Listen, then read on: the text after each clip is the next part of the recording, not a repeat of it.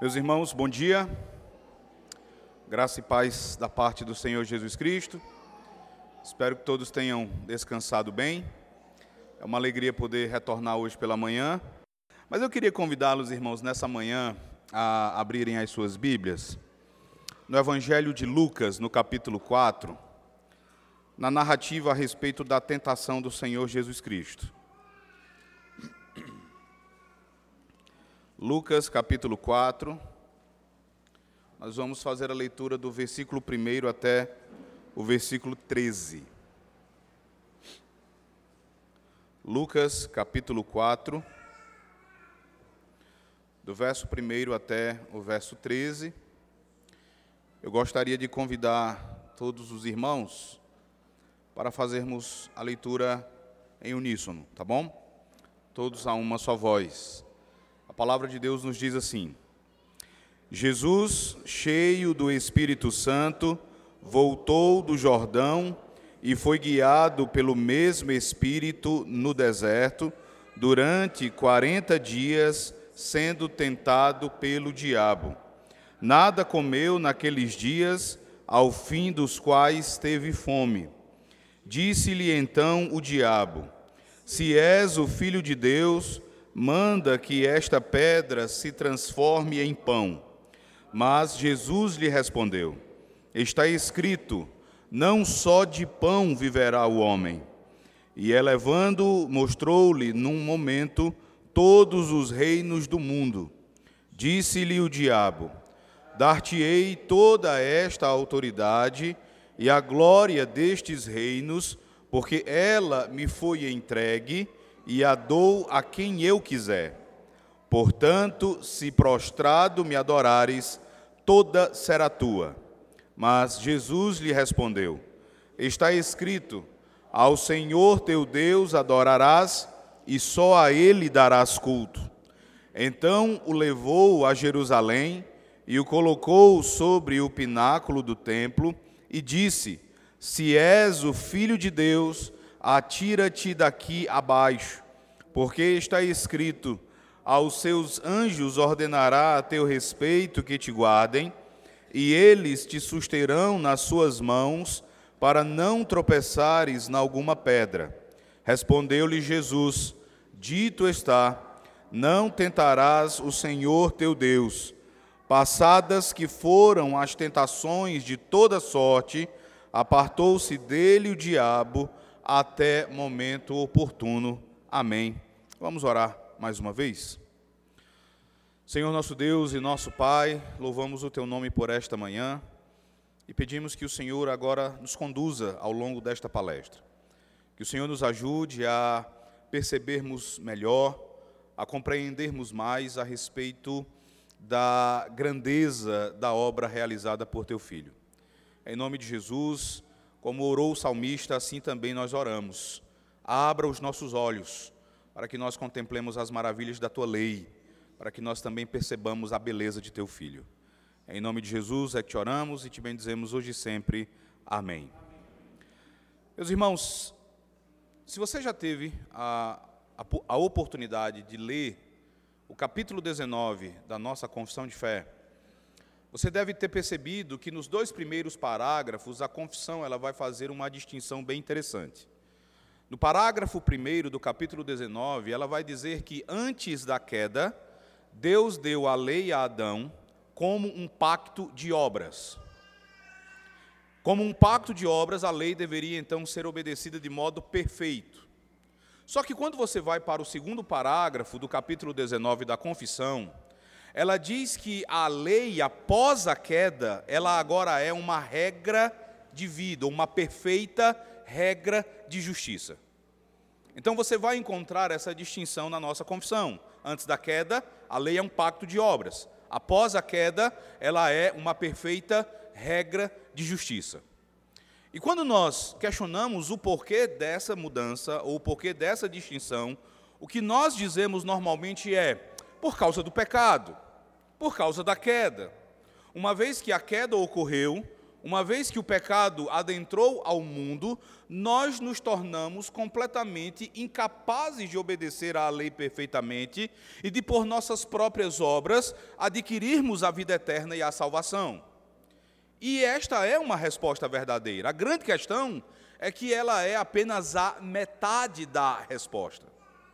Para nós, hoje, a lei é uma perfeita regra de justiça, sim, por causa da nossa incapacidade de obedecermos à lei perfeitamente, mas, acima de tudo, a lei nos é dada hoje como uma perfeita regra de justiça, como uma regra de vida, para sabermos como agradar a Deus em virtude do que Jesus Cristo fez pela maneira como ele, pessoalmente, substituindo Adão, assumindo a obra que Adão falhou em cumprir, então, como ele a realizou de modo perfeito. E para nós entendermos como isso se dá, é que eu convido então os irmãos para olharem para esta passagem que nós acabamos de ler, a narrativa de Lucas a respeito da tentação de Jesus no deserto. Eu peço que os irmãos mantenham as suas Bíblias abertas nesse texto, porque existem alguns detalhes bem interessantes que nós precisamos entender. Eu quero iniciar destacando, irmãos, que, veja, a, a narrativa sobre a tentação de Jesus, ela é uma narrativa bem conhecida. Inclusive, é uma narrativa que é alvo de muitas exposições, seja por escrito ou mesmo por meio de pregações e estudos. Todos nós, num ou no outro momento, ou em vários momentos, nós já ouvimos ou lemos algo a respeito da tentação de que Jesus foi alvo ali no deserto.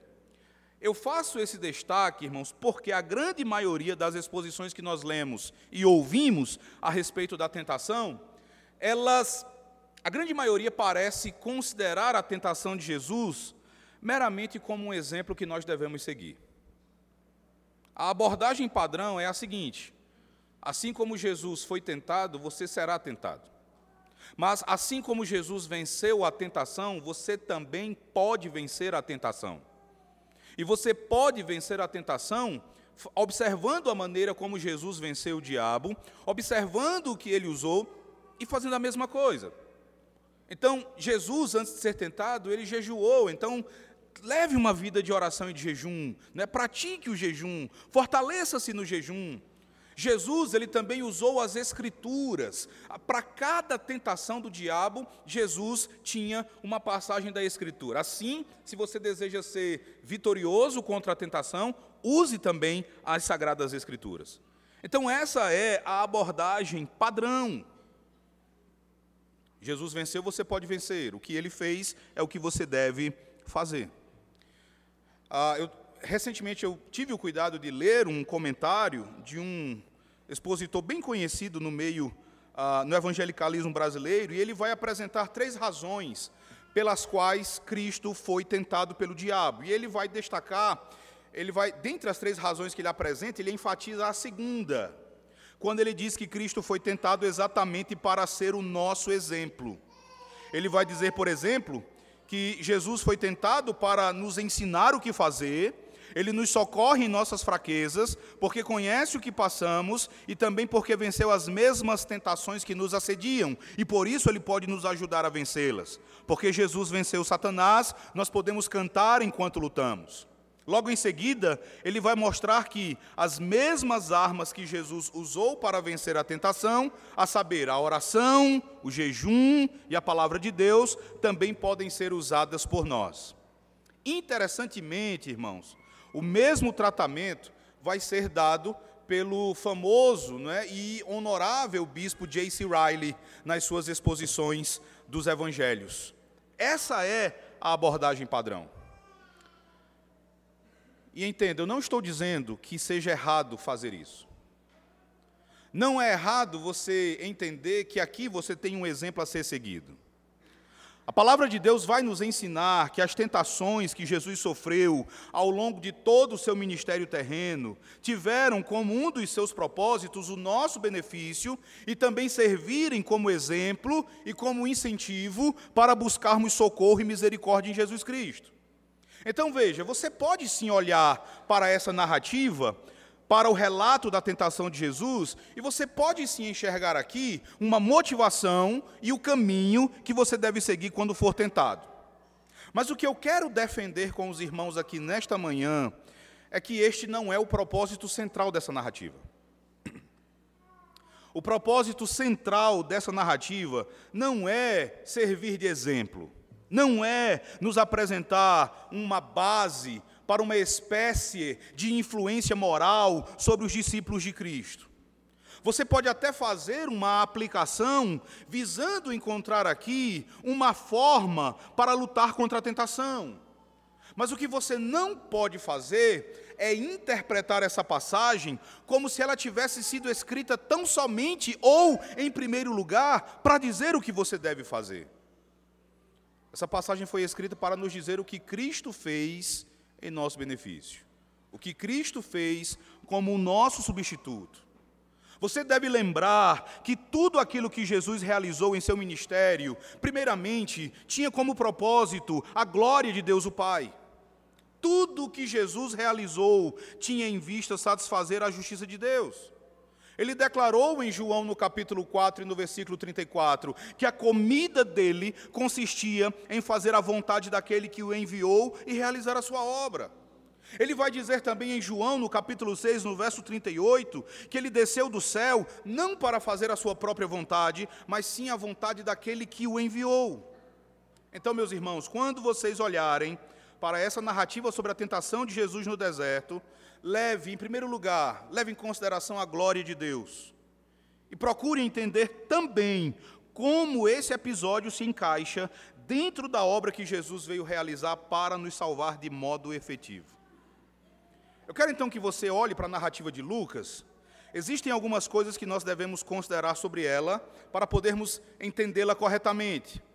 Quando você lê essa narrativa em Lucas, não há como você não perceber que ela é um tanto diferente do registro de Mateus. De imediato eu já vou dizer para os irmãos: deixe essa passagem de Lucas aí marcada e abra também em Mateus, no capítulo 4. Então não há como não perceber que quando você compara as duas narrativas, você percebe ali algumas diferenças, tá? Algumas diferenças que você vai perceber é, primeiramente, se você comparar as duas narrativas da tentação de Jesus, você vai ver que Lucas inverte a ordem da segunda e da terceira tentação, tá? Em Mateus, a ordem das tentações é transformar a pedra em pão, pular do, do pináculo do templo e prostrar-se para adorar o diabo. Em Lucas, a ordem das duas últimas é invertida. Lucas fala de transformar a pedra em pão, adorar o diabo e pular do pináculo. Então você já percebe essa primeira diferença. Uma diferença mais importante é que aqui em Lucas, preste atenção nesse detalhe. Aqui em Lucas, o Espírito Santo, ele vai desempenhar um papel mais proeminente do que em Mateus. Observe em Mateus no capítulo 4 como é que Mateus fala de quando o Espírito levou Jesus para o deserto. Mateus capítulo 4, verso 1. Mateus diz assim: observe. A seguir foi Jesus levado pelo Espírito ao deserto para ser tentado pelo diabo. Quando você olha para Lucas capítulo 4, no verso 1, Lucas vai dizer assim: Jesus, cheio do Espírito Santo, voltou do Jordão e foi guiado pelo mesmo Espírito no deserto. Então, Mateus diz que o Espírito levou Jesus ao deserto, enquanto Lucas diz que o Espírito guiou Jesus no deserto. Essa diferença é por conta de um tempo verbal diferente que Lucas usa, que dá a entender que o Espírito não apenas levou Jesus para o deserto, mas que o Espírito assistiu Jesus durante todo o período em que ele permaneceu ali no deserto, sendo tentado pelo diabo. O Espírito estava envolvido ao longo de todo o episódio da tentação. Além disso, meus irmãos, a principal diferença entre as duas narrativas é que, veja aí em Lucas no capítulo 3. Abre em Lucas capítulo 3. Veja verso 21 e verso 22. Eu pergunto aos irmãos, os irmãos podem responder, tá? Aí no verso 21 e no verso 22 de Lucas 3, qual é essa narrativa aí que nós temos? O batismo de Jesus. Se você comparar com Mateus, você vai perceber que Mateus, ele fala do batismo de Jesus e imediatamente após falar do batismo de Jesus, ele já insere a tentação. Correto? Veja o final do capítulo 3 de Mateus. Você tem a narrativa sobre o batismo de Jesus e logo depois, imediatamente depois, você tem a narrativa sobre a tentação. Lucas não. Lucas coloca uma genealogia entre a narrativa do batismo e a narrativa da tentação. A genealogia de Jesus em Mateus aparece no início do livro. Mateus inicia o seu evangelho dizendo: livro da genealogia de Jesus, filho de Abraão, filho de Davi. Aqui em Lucas, a genealogia ela só aparece depois do batismo e antes da tentação. Uma das razões é, é, dessa diferença de posição da genealogia é o interesse de Mateus, quando escreve o seu evangelho. Mateus está escrevendo para judeus. Mateus escreve o seu evangelho para os seus compatriotas, e o grande interesse de Mateus é mostrar que Jesus, ele é aquele descendente prometido em Gênesis 12, ele é o filho de Davi prometido em 2 Samuel capítulo 7, então é por isso que ele inicia o seu evangelho dessa maneira. Lucas é, possui um propósito diferente. Ele não escreve para judeus, ele escreve para um gentio, para um homem chamado Teófilo. Outro detalhe é que se você observar, a genealogia de Mateus ela é menor. Ela é mais sintética, ela é mais enxuta, enquanto que a genealogia de Lucas ela é maior, ela é mais detalhada. Lucas deseja ensinar para Timóteo que Jesus é o verdadeiro Adão, que ele é o verdadeiro homem, que ele é aquele que fez o que Adão deveria ter feito e não fez. Só para você ter uma ideia, olhe no verso 38. Lucas, capítulo 3, verso 38. Veja como termina a genealogia de Lucas. Leia comigo, verso 38. Cainã, filho de Enos, Enos, filho de Sete, e este, filho de Adão, filho de Deus. Então, o grande objetivo de Lucas, quando ele traça a genealogia de Jesus até Adão, não é simplesmente destacar a natureza humana de Jesus, mas é sim dizer que ele é o verdadeiro Adão. Ele faz exatamente aquilo que Paulo faz na sua carta aos Romanos, no capítulo 5, e na sua primeira carta aos Coríntios, no capítulo 15. Lembre que Lucas, ele, ele vai escrever o livro de Atos, como também vai escrever o, o seu evangelho, em muito sendo assistido pelo próprio apóstolo Paulo. Então, há muitas das ênfases de Paulo que também vão aparecer nos escritos de Lucas, e uma dessas ênfases é falar de Jesus como aquele que verdadeira e perfeitamente faz o que Adão não fez.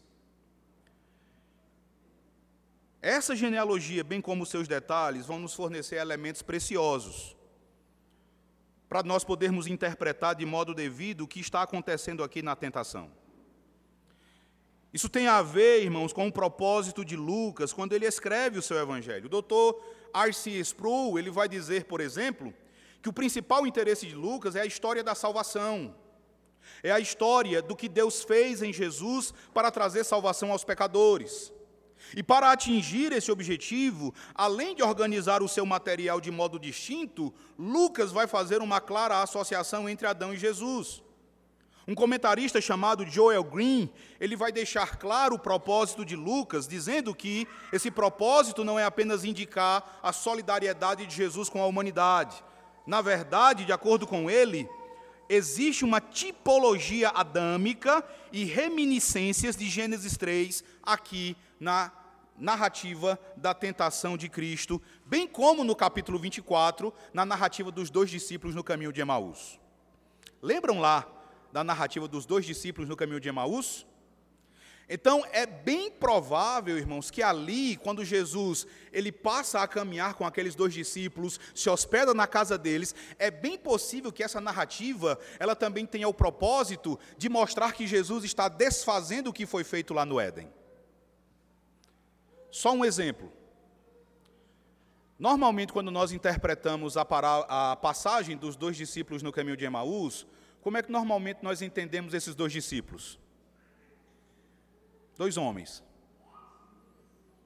Não é a interpretação natural que a gente faz? Só que se você ler, você pode ler depois em casa, aí depois você vai me dizer o que que existe na narrativa que nos obrigue a entendermos que ali eram dois homens. Pode ser um casal ali.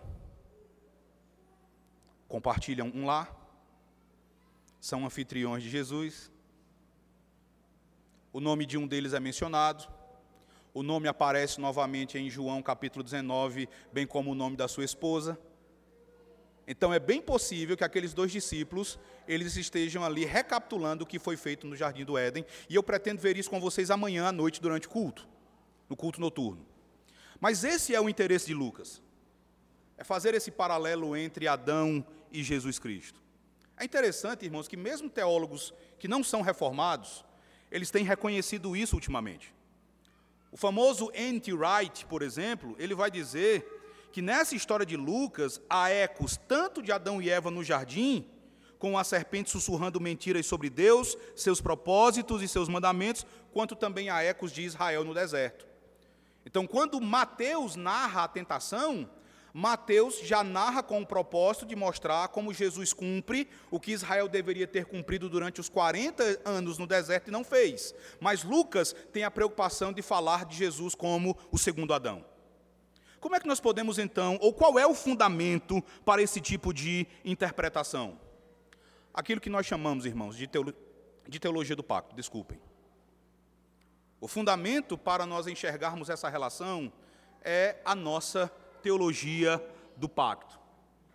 Eu chamo a atenção dos irmãos para a maneira como nós devemos enxergar a nossa teologia do pacto. Certamente os irmãos já viram muitas discussões aí a respeito de qual é a doutrina central do calvinismo, qual é a doutrina central da fé reformada. Então, muita gente dizendo que ah, o que caracteriza um calvinista ou o que caracteriza um presbiteriano, o que caracteriza um reformado é a sua crença na predestinação. Outros vão dizer que é a sua crença na soberania de Deus é a aliança. Em 1908, o famoso teólogo Bibi Warfield, ele vai chamar o pacto de princípio arquitetônico da confissão de fé de Westminster. Mais recentemente, o Dr. Michael Horton, ele disse que o pacto é uma estrutura arquitetônica, uma matriz de vigas mestras, uma matriz de pilares sobre os quais tudo o mais é construído em nossa teologia bíblica. Então, tudo tem a ver, meus amados irmãos, com o pacto que Deus fez com o homem. E você vê logo no princípio, ali em Gênesis, como Deus estabeleceu um pacto com Adão, quando Adão estava ali no jardim do Éden. Nós chamamos esse primeiro pacto de pacto das obras. E nós definimos esse pacto, por exemplo, dizendo que ele foi um acordo entre Deus e Adão, Adão criado segundo a imagem de Deus, como cabeça e raiz, ou representante de toda a raça humana, pelo qual Deus prometeu felicidade e vida eterna a Adão, em caso de obediência a todos os seus mandamentos, e o ameaçou com morte em caso de falha no menor ponto. Quando nós tratamos do pacto de Deus com Adão, nós dizemos que esse pacto ele é caracterizado por uma lei positiva que foi dada, que você encontra ali em Gênesis capítulo 2, verso 16, de toda árvore do jardim comerás livremente, mas da árvore do conhecimento do bem e do mal dela não comerás, porque no dia em que dela comeres certamente morrerás. Mas nós precisamos entender que quando nós falamos do pacto das obras, além dessa lei positiva, nós também precisamos falar da norma da lei, ou da lei moral gravada no coração do ser humano.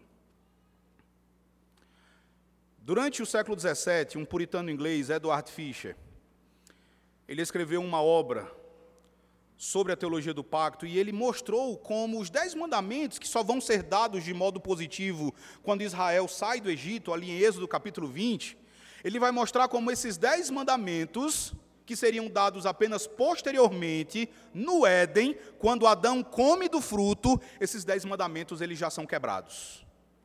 Uma vez que a norma da lei já estava gravada no coração do homem. Eduardo Fischer vai dizer: ele preferiu a si mesmo como seu Deus. Ele idolatrou o fruto. Ele tomou o nome de Deus em vão, pois dizendo-se filho de Deus, ele desobedeceu ao seu pai. Ele não guardou o descanso no qual foi colocado. Ele desonrou o seu pai celestial. Ele matou toda a sua descendência. Com os olhos ele fornicou espiritualmente. E assim por diante. Então, além da lei positiva, não coma do fruto da árvore do conhecimento do bem e do mal, entenda que ali você também vai ter a lei moral gravada no coração do homem, que também é quebrada quando o homem come. E o que, é que acontece quando o homem desobedece a Deus? Nós dizemos assim: quando o homem come, o pacto das obras ele é abrogado. Ou seja, não existe mais pacto das obras pacto das obras agora ele é abrogado, porque nenhum homem tá, pode ter comunhão com Deus após o pecado, nenhum homem pode mais obedecer à lei perfeitamente e assim obter a vida eterna. Nenhum homem possui a capacidade de prestar perfeita obediência aos mandamentos do Senhor. O homem passou agora a necessitar de salvação, ele se tornou totalmente depravado e completamente inabilitado para obedecer perfeitamente à lei. Mas nós também dizemos, irmãos, que há um aspecto em que o pacto das obras não foi abrogado. Porque a lei ainda precisava ser satisfeita. A lei ainda necessitava ser cumprida. A lei de Deus ainda clamava por obediência e ela precisava ser reparada. Era necessário que a penalidade decorrente do pecado fosse aplicada e que a lei fosse cumprida para que o homem pudesse desfrutar de vida eterna. Mesmo depois da queda, a salvação, em certo sentido, ela continua sendo uma salvação pelas obras. Eu quase mato o meu conselho do coração uma vez, porque eu escrevi uma pastoral para o boletim, acho que foi na época da comemoração da reforma, em 1517, em, mil, em 2017, eu escrevi uma pastoral para o nosso boletim e coloquei assim: a salvação é pelas obras, sim. E aí no texto aqui eu vou dizer, só que é pelas obras de Cristo, né? pelas obras de Cristo que são então imputadas a nós. Até alguns presbíteros depois, pastor, não faça mais isso não, pastor. Tem irmãos que não leem, leem só o título e depois vão sair falando tal. Então, em certo sentido, a salvação, a, a obtenção da vida eterna, vai continuar sendo pelas obras. Porque a lei precisa ser obedecida, ela precisa ser reparada. Nós não temos condições. Mas é aí que entra o Senhor Jesus Cristo. É aí que entra o nosso representante no pacto da graça. O que a nossa teologia diz sobre o pacto das obras, irmãos, é que em relação a mim e a vocês, esse pacto foi abrogado. Mas em relação a Jesus, o pacto das obras foi transferido para ele. Então, ele agora é aquele que vai prestar perfeita obediência à lei do pacto. E os benefícios que ele adquirir por meio da sua obediência serão, serão então imputados aos eleitos. Então existe um único pacto, que em relação a Jesus chama-se pacto das obras, mas em relação a nós, que desfrutamos da obra de Cristo, esse pacto é chamado de pacto da graça. Hermann Witsius, um teólogo reformado do século XVII, ele vai dizer que o pacto da graça não é a abolição do pacto das obras, mas é a sua confirmação na medida em que o mediador cumpriu todas as condições daquele pacto, de maneira que todos os crentes podem ser justificados e salvos de acordo com o pacto das obras, cuja, cuja satisfação foi feita não por eles, mas pelo mediador. Isso nos conduz, irmãos, ao que Paulo diz em Romanos capítulo 5. Abra lá a sua Bíblia. Romanos capítulo 5, do verso 12 até o verso 19.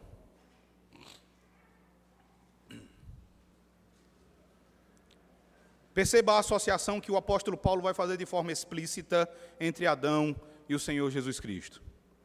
Romanos 5, do verso 12 até o verso 19. E eu quero convidar os irmãos para lermos agora de modo alternado, tá bom? diz assim: Portanto, assim como por um só homem entrou o pecado no mundo, e pelo pecado a morte, assim também a morte passou a todos os homens, porque todos pecaram.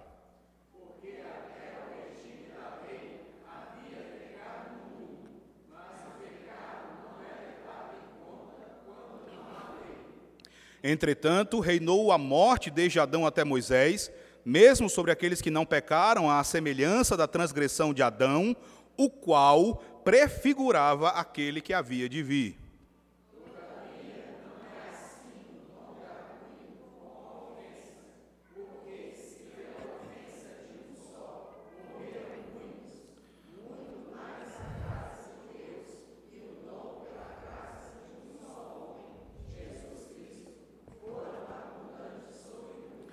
O dom, entretanto, não é como no caso em que somente um pecou, porque o julgamento derivou de uma só ofensa para a condenação, mas a graça transcorre de muitas ofensas para a justificação.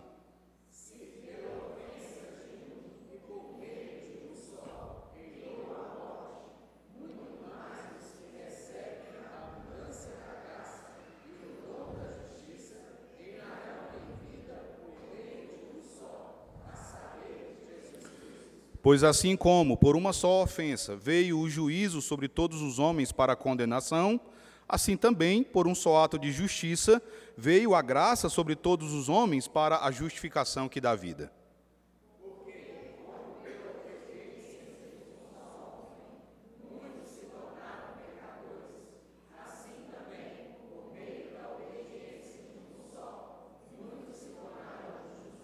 Vejam dois detalhes muito interessantes nesse texto, irmãos. Perceba que aqui em Romanos capítulo 5, a partir do verso 12, tanto Adão como o Senhor Jesus Cristo, eles são retratados como representantes pactuais, como cabeças federais. Nós acabamos de ler que a desobediência de Adão, ela precipitou na condenação e na morte todos aqueles que eram representados por Adão.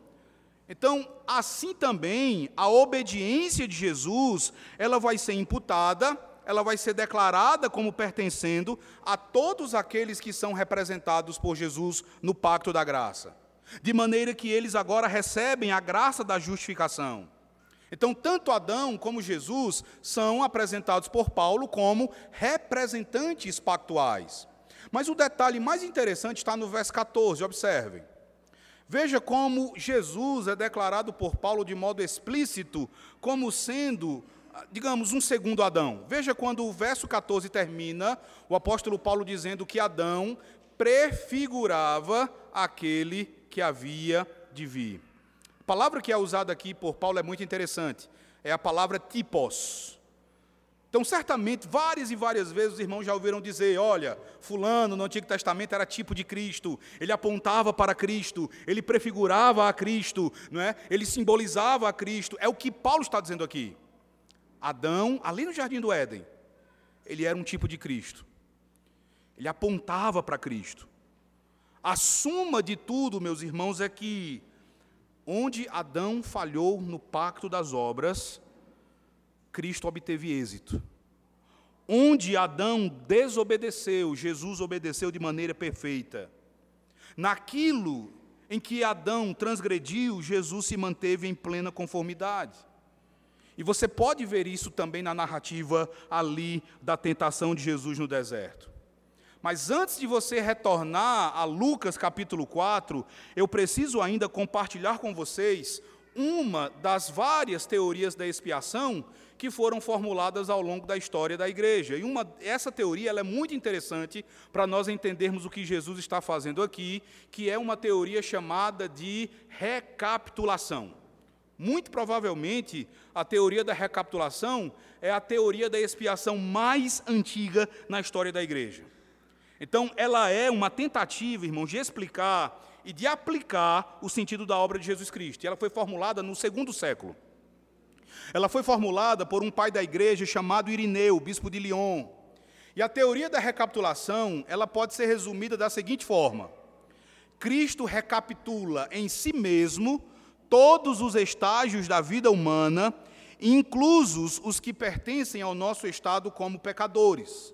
Por sua encarnação e por sua vida humana, ele inverte o curso no qual Adão, por seu pecado, lançou a humanidade, e deste modo vem a ser um novo fermento na vida da humanidade. Ele comunica imortalidade aos que se unem a ele pela fé e efetua uma transformação ética em suas vidas, e com a sua obediência, ele compensa a desobediência de Adão. Essa teoria, irmãos, ela possui grande virtude pelo fato de fazer jus à satisfação da justiça de Deus, que foi aviltada pela desobediência de Adão. Então, Irineu vai dizer: Jesus obedeceu ao Pai não só no Getsemane, ele obedeceu ao Pai não só na cruz do Calvário, mas a vida inteira de Cristo foi uma vida de obediência, e é essa vida inteira de obediência que vai ser fator determinante para a salvação e para a vida eterna. Irineu vai dizer: ao passo que Adão foi derrotado por meio da oferta de um alimento, Cristo derrotou Satanás por meio da fome no deserto. Enquanto Adão desobedeceu aos mandamentos de Deus, Cristo não os transgrediu. Irineu diz ainda que toda a vida de Cristo provou ser uma demonstração de obediência. Ela também foi vivida como um contrapeso à vida de Adão. Ele recapitulou e ele anulou a desobediência de Adão. O que você deve entender é que sim, a cruz, ela é central na doutrina da expiação. Foi na cruz que a justiça de Deus foi plenamente satisfeita, mas você também deve enxergar a expiação como ah, relacionada continuamente com toda a vida de obediência que precedeu a cruz. Jesus não agiu como o teu substituto apenas na sua paixão e na sua morte. Toda a vida de Cristo foi uma vida de substituição. Ele nos substituiu em tudo aquilo que realizou, incluindo aqui na tentação no deserto. Pode voltar, a gente deu essa volta toda, e agora você pode retornar para Lucas capítulo 4, para nós observarmos exatamente o que aconteceu aqui na tentação e como isso se relaciona com a maneira como nós vivemos hoje em relação à lei de Deus. Apesar de ser uma recapitulação do que houve no Éden, irmãos, você pode perceber que existem também algumas diferenças entre o que aconteceu aqui no deserto e o que aconteceu no jardim do Éden. Então, observem algumas diferenças. Ah, o Dr. Sproul ele vai apontar três diferenças entre as duas narrativas, que longe de fazerem cair por terra a tipologia, elas apenas vão engrandecer o que Jesus fez. A primeira diferença, de acordo com o Dr. Sproul, é que quando Adão foi tentado, Adão foi tentado no lugar mais agradável possível, no melhor lugar que havia. Ele foi tentado em um jardim, onde não havia pecado, onde não havia destruição, onde não havia degradação alguma. Enquanto que Jesus, Jesus foi tentado no pior lugar do mundo, em um deserto, símbolo de toda destruição e de toda degradação causada pelo pecado. Em segundo lugar, Sproul vai dizer que quando Adão foi tentado, ele estava em companhia da sua esposa enquanto que Jesus estava em um contexto de solidão. Ele vai dizer que quando Jesus encarou todas as forças do inferno, numa tentativa de minar a sua integridade, ele estava sozinho, sem ninguém. Em terceiro lugar, quando Satanás veio a Adão para testá-lo, Adão foi testado com o estômago cheio. Ele tinha toda uma variedade de alimentos à sua disposição. Mas quando Satanás veio a Jesus, Jesus estava muito enfraquecido, sem comida por 40 dias, sem comunhão humana por 40 dias. Então foi nesse momento de fraqueza que Satanás o atacou. Então, meus irmãos, enquanto Adão foi tentado no melhor ambiente possível e na melhor condição possível, Jesus o foi no pior ambiente jamais imaginado e na condição mais deplorável. O evangelista Marcos, quando ele também fala da tentação de Jesus no deserto, ele diz que ali onde Jesus estava, ele estava com as feras.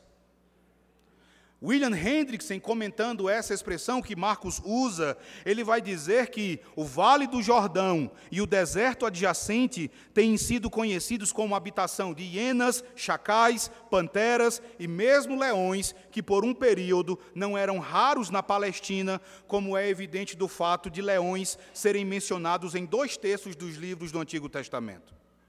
Então, meus irmãos, a região onde Jesus jejuou e onde ele foi tentado, constituía um cenário de abandono e de perigo. Em um ambiente completamente oposto ao paraíso, onde o primeiro Adão foi tentado. Enquanto Adão foi tentado num cenário de perfeição, onde não havia pecado, onde a criação não gemia e não suportava dores por causa do pecado, Jesus foi tentado num cenário representativo da desolação causada pela queda. Disso decorre, irmãos, que enquanto Jesus se encontrava numa situação de enorme fome e de escassez de alimento, uma vez que ele estava jejuando havia já 40 dias, Adão tinha toda uma variedade e suprimento de alimento no jardim do Éden. Então, essas são as diferenças. Mas eu quero que vocês observem agora as semelhanças. E abram também aí na narrativa de Gênesis capítulo 3. Observem exatamente o que acontece num e no outro lugar.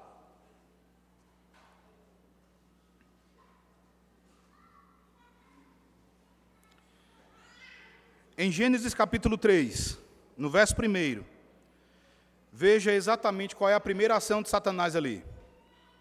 Gênesis capítulo 3, verso 1 diz assim: Mas a serpente, mais sagaz que todos os animais selváticos que o Senhor Deus tinha feito, disse à mulher: É assim que Deus disse: Não comereis de toda a árvore do jardim? A primeira coisa que Satanás faz quando vem até os nossos primeiros pais, irmãos, é distorcer a palavra de Deus é deturpar, é interpretar de maneira pervertida aquilo que Deus havia falado aos nossos pais. Ele vai fazer a mesma coisa com Jesus. Olhem para Lucas capítulo 4. Vejam Lucas capítulo 4. O verso 10, verso 9 e verso 10, ele vai dizer assim: o texto diz: Então o levou a Jerusalém e o colocou sobre o pináculo do templo e disse: Se és o filho de Deus, atira-te atira daqui abaixo, porque está escrito: Aos seus anjos ordenará a teu respeito que te guardem, e eles te susterão nas suas mãos, para não tropeçares na alguma pedra. Percebam, meus irmãos, que em cada passagem o diabo apela para a palavra de Deus ele apela para a autenticação da palavra de Deus, mas ele distorce o que Deus disse. No Éden, ele disse: Deus falou, enquanto que no deserto ele disse: Está escrito. Mas nos dois episódios, a intenção de Satanás era a mesma. Nos dois episódios, a intenção dele era levar o seu interlocutor a desobedecer a Deus. Nos dois episódios, ele vai distorcer aquilo que foi falado pelo Senhor. O doutor Heber Campos, ele vai dizer que Satanás procura usar a verdade de Deus para tirar vantagem dela, mas de modo sutil e enganoso. Ele transforma o que Deus disse em mentira, e ele então propõe que Jesus reverencie a mentira, que ele cuidadosamente apresenta com a cara da verdade. Então, tanto no Éden como aqui, você vai ter o tentador distorcendo, ele cita e ele distorce a palavra de Deus. Adão e Eva se deixam levar. O Senhor Jesus não. Ele corrige a interpretação de Satanás. Ele faz o que o primeiro Adão deveria ter feito. O primeiro Adão deveria ter dito: Não, não foi isso que Deus disse. Deus diz que nós podemos comer de todas as árvores, com exceção de uma. O que ele não fez, Jesus faz no verso 12. Dito está: não tentarás ao Senhor teu Deus. Onde Adão cai, Jesus permanece de pé. E assim como Adão nos representava lá no Éden, ele nos representa aqui no deserto, para que por ele nós vivamos. Em segundo lugar, meus irmãos, tanto no Éden quanto no deserto, um alimento ele vai ser usado por Satanás. No caso de Adão e Eva, o texto de Gênesis menciona o fruto da árvore do conhecimento do bem e do mal. Se você lembrar, ou se você voltar até Gênesis, capítulo 1, no verso 29, você vai ver que Deus havia dado todas as árvores em que há fruto como mantimento para os nossos primeiros pais. A única exceção que Deus vai adicionar posteriormente, quando ele estabelece o pacto das obras, foi o fruto da árvore do conhecimento do bem e do mal. Em Gênesis, no capítulo 3 e no verso 6, está escrito que Eva viu que a árvore era boa para se comer, agradável aos olhos e árvore desejável para dar entendimento, tomou-lhe do fruto e comeu, e deu também ao marido, e ele comeu. Em Mateus, ou melhor, em Lucas, no capítulo 4, Satanás ele não vai apontar para um alimento diretamente, mas ele vai usar a fome de Jesus e sugerir que Jesus transforme pães em pedra, ou o contrário, né? que ele transforme pedras em pães para poder se alimentar. No deserto, meus irmãos, o alimento usado por Satanás foi o pão. Que Adão deveria ter recusado e não recusou, é recusado agora pelo Senhor Jesus Cristo. Então, mais uma vez, onde Adão cai, o nosso representante do Pacto das Obras, ele permanece exitoso. Em terceiro lugar, tanto no Éden como no deserto, Satanás vai tentar Adão e Jesus Cristo com uma promessa falsa de glorificação fácil.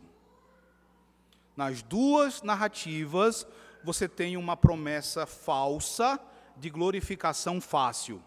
Em Gênesis 3, você pode observar nos versículos 4 e 5, está escrito assim: Então a serpente disse à mulher: É certo que não morrereis, porque Deus sabe que no dia em que dele comerdes, se vos abrirão os olhos, e como Deus sereis conhecedores do bem e do mal.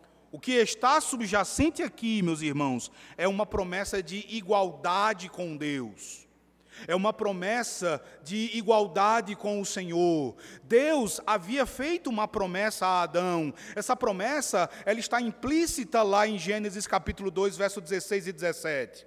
Explicitamente, Deus ameaçou com a morte em caso de desobediência. Mas você pode concluir tranquilamente que, em caso de obediência, Adão receberia a vida. Então, se em caso de desobediência ele morreria, é certo que em caso de obediência ele receberia a vida eterna. Mas para que ele recebesse essa vida eterna, o caminho traçado ou o caminho apontado por Deus era o da obediência, era o da humildade, era o da sujeição à lei de Deus. O diabo vem e diz: não precisa disso. Não é necessário obedecer. O caminho, na verdade, é comer. Se vocês desejam ser iguais a Deus, comam. E vocês serão como Deus, conhecedores do bem e do mal. E eles comem. Quando você vai para Lucas no capítulo 4, você vê a mesma promessa fácil. Veja o verso 6, Lucas 4, verso 5 e verso 6 diz assim: E elevando-o, mostrou-lhe no momento todos os reinos do mundo Disse-lhe o diabo: Dar-te-ei toda esta autoridade e a glória destes reinos, porque ela me foi entregue e a dou a quem eu quiser. Abra sua Bíblia no final de Mateus, no capítulo 28 de Mateus. Mateus capítulo 28.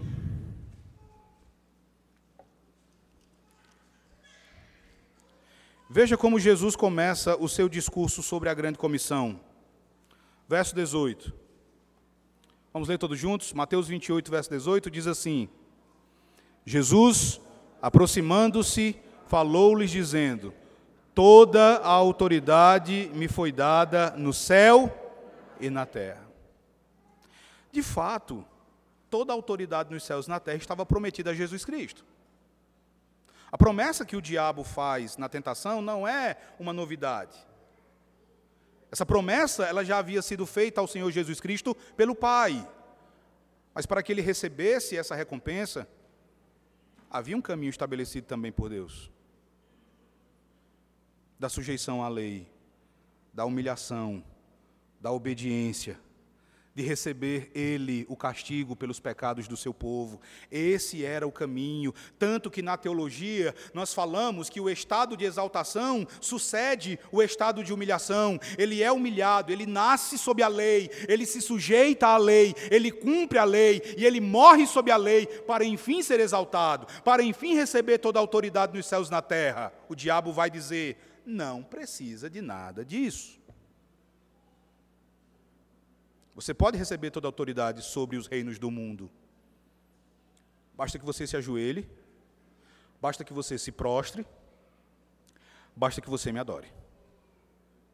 Irmãos, o caminho para a exaltação e a glorificação de Cristo passava pelo Gólgota, passava pela cruz, passava por uma morte cruel e violenta Jesus precisava obedecer ativa e passivamente a todos os requerimentos da lei, mas o diabo disse que nada disso era necessário, nada de sofrimento, nada de sujeição à lei, nada de espancamentos, nada de cruz, nada de sepultamento. A única exigência para que Jesus recebesse os reinos deste mundo era que ele se curvasse diante de Satanás e o adorasse. Adão cedeu. Adão cedeu à vontade e à sutileza da serpente. O nosso Senhor Jesus Cristo, ele não fez isso. E não foi só para nos ensinar o que nós devemos fazer. Foi para de fato e de verdade nos salvar. Foi para de fato e de verdade adquirir para nós vida eterna. Ele fez isso aqui, irmãos, como nosso representante, como o segundo Adão, como aquele que está desfazendo o que Adão fez como aquele que está obtendo para nós uma justiça perfeita, e essa é a razão pela qual agora a lei para nós, ela deixa de ser um pacto de obras e passa a ser uma regra de perfeita justiça. Nós não temos condições de obedecer perfeitamente à lei, mas nós temos um representante que a obedeceu perfeitamente, que fez isso em nosso lugar e que nos comunicou a sua justiça, que imputou a sua obediência perfeita a nós, e é por causa dele que agora nós podemos olhar para a lei e agora, sem medo da condenação, sem medo da sua maldição, nós podemos ansiar obedecê-la, nós podemos desejar obedecê-la perfeitamente, e ainda que não a obedeçamos perfeitamente, Deus recebe a nossa obediência, porque nós estamos em Cristo. Agora, a lei, ela não perde o seu lugar na vida cristã, como algumas pessoas têm dito. Algumas pessoas têm dito por aí que, em virtude daquilo que o Senhor Jesus realizou na cruz do Calvário, a lei não tem mais nenhum papel, ela não tem mais lugar na vida do cristão. O que nós dizemos e o que nos é ensinado pela Sagrada Escritura é que a lei, nenhum i, nenhum tio da lei vai passar até que céus e terra passem. Só que agora nós a obedecemos como expressão da nossa gratidão, como expressão da nossa devoção pela grande obra que o Senhor Jesus realizou em nosso benefício. Nós a obedecemos não para buscarmos salvação, não porque queremos uma justiça que procede da lei, mas porque nós reconhecemos o grande bem, o grande benefício que nos foi feito, e a semelhança de Israel, no pé do Monte Sinai, ao receber os dez mandamentos, nós ouvimos o nosso Senhor dizer que nos tirou da terra do Egito, que nos tirou da casa da servidão, e aí então Ele nos dá a sua lei, para que nós saibamos como viver para Ele. Ele salvou você, Ele amou você com amor eterno, Ele enviou o Filho dele para cumprir a lei em teu lugar, e por gratidão, por amor, Ele dá a lei para que você saiba como agradá-lo, como viver para Ele. Não há nada de injusto ou de pesado em Ele exigir que nós adoremos apenas a Ele, afinal de contas, todo o bem que nós temos vem dEle.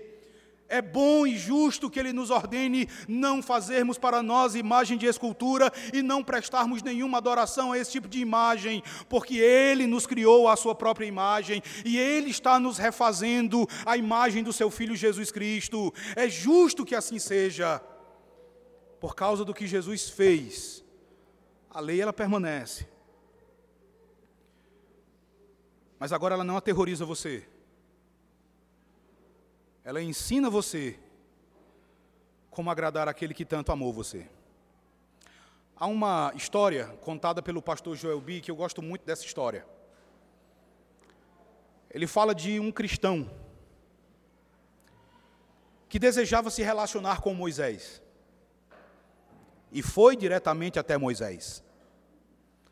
Mas ao chegar até Moisés, Moisés o espancou. Moisés o derrubou. E Moisés o expulsou ali do Sinai. Ele retornou uma segunda vez. E ele recebeu golpes ainda mais violentos de Moisés. E esse cristão entristecido, ele chega então ao Calvário. Ele chega à cruz. Na cruz, ele é cuidado, ele tem as suas feridas curadas pelo Senhor Jesus Cristo. Jesus o despe das suas vestes rotas e o veste com a sua, com a sua vestimenta alva e pura. E, ele, e agora Jesus diz que ele pode retornar até Moisés. Ele vai até Moisés pela terceira vez. Ele diz que agora Moisés olha para ele e sorri e o abraça. E vai dizer que por causa disso agora todos os trovões do Sinai silenciaram. Tudo reside no que o Senhor Jesus Cristo fez. Quando você olhar para os dez mandamentos, você não tem ali o que você deve fazer para receber a vida eterna. Você tem ali simplesmente a regra que existe em todo casamento. Você foi feito por ele noiva do filho dele. A igreja é a noiva de Cristo. Em todo casamento, os dez mandamentos estão presentes. Pense no primeiro mandamento: Não terás outros deuses diante de mim. O que, é que esse mandamento nos ensina nos nossos casamentos? O marido não aceita a existência de um rival. A esposa, ela não aceita a existência de uma rival. Pense no segundo mandamento: não farás para ti imagem de escultura. O noivo, ele não admite que a sua noiva ande por aí suspirando de amor pela imagem de outro. Imagina você abrir a bolsa de sua esposa e encontrar ali a imagem de outro homem, ou você abrir a carteira do seu marido, né? Ninguém, na verdade, hoje é no celular, né? E você vê ali a imagem de outro. Ninguém aceita isso. Pensa no quarto mandamento. Lembra-te do dia de sábado para o santificar. É o que todo casal precisa para poder crescer em intimidade e para poder um desfrutar do outro. É esse o propósito do dia do Senhor. É que nós que somos a noiva possamos nos relacionar sem quaisquer outras preocupações com aquele que muito nos amou e que nos resgatou. A lei é nada mais do que isso agora para nós. E tudo isso, irmãos, em virtude do que o Senhor Jesus Cristo fez aqui. Aqui nós aprendemos, meus irmãos, que em Adão as coisas se tornaram o que são no mundo caído de hoje. Nós aprendemos que aquele que nos representou no pacto das obras fracassou em permanecer em perfeita obediência, e assim ele lançou a nós e a toda a humanidade nas profundezas do pecado. Mas nós aprendemos também que Deus, movido por sua própria vontade, ele providenciou para nós um segundo Adão que realizou de modo perfeito o que o primeiro Adão não conseguiu.